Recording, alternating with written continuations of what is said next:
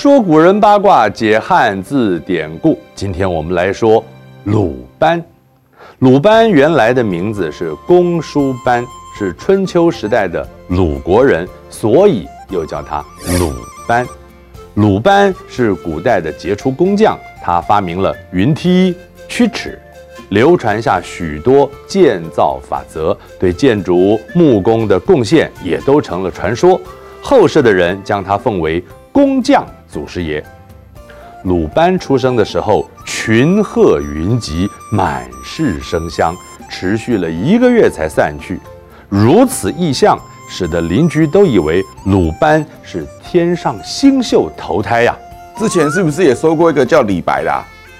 天上的星星数不清，下凡的星宿很多的。但是鲁班长到了七岁还不喜欢上学，一直到成年，他才在子夏的门下。求学，不过几个月的时间，鲁班就已经将所学融会贯通，周游列国。他主张尊崇周朝王室，但是天下分裂，这样的见解并不适用于当时。鲁班失望之余，只好归隐。鲁班的特长并非政治，而是他的巧艺。云梯、战舟、磨、刨。都是鲁班的发明。墨子记载，楚王要攻打宋国，鲁班特地为楚国造了一座云梯，作为攻城之用。墨子得知，赶紧去找鲁班，他要在楚王面前预演战况，以证明云梯无用，让楚王打消攻打宋国的念头。想也知道没有用，一整国的人只用一座云梯，光排队是要排多久啊？说的好像有道理啊！墨子圈起衣带作为城池，把木板当作武器来攻击。鲁班想方设法进攻，却都失败。反观墨子，却还一派从容。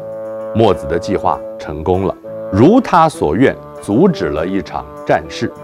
这就是云梯最早的记载，但也有一些发明并没有载入史书，比如说。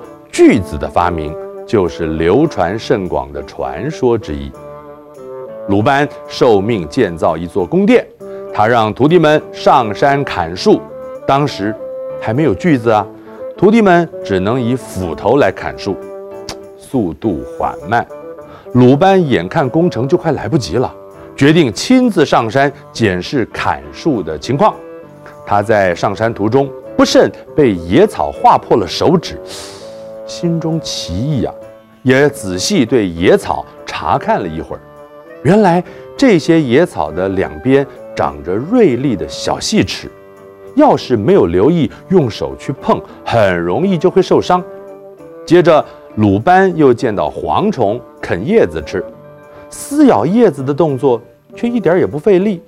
好奇的就抓起蝗虫来观察，发现蝗虫的牙齿上排列了许多的小细齿。正是咬断草叶的得力工具啊！啊，他不是来不及了，还在那边看那些有的没的，我看他是欠骂。喂，他将这两件事情连结在一起，受到了启发，把竹子制成了一条带有许多锯齿的竹片，用来锯树，果然容易多了。但是竹片的硬度不够，不耐用，鲁班就用铁片来取代了竹片。他和徒弟拉着铁片一来。一往锯树，快又省力，这就是锯子的由来。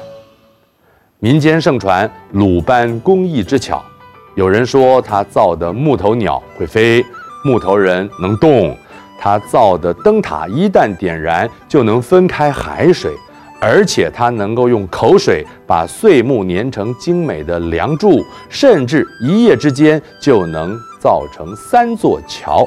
这些传说让鲁班的巧艺染上了神秘的色彩，他的技术已达出神入化的境界。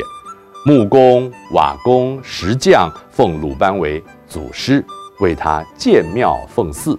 明代所汇编的营造法式也被命名为《鲁班经》。鲁班是中华文化巧匠形象的代表。也常被后人作为典故来引用。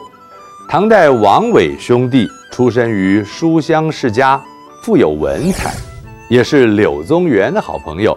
两人前来京师，柳宗元为他们的唱和诗作写序，赞美他们有如三国时代的应渠应阳。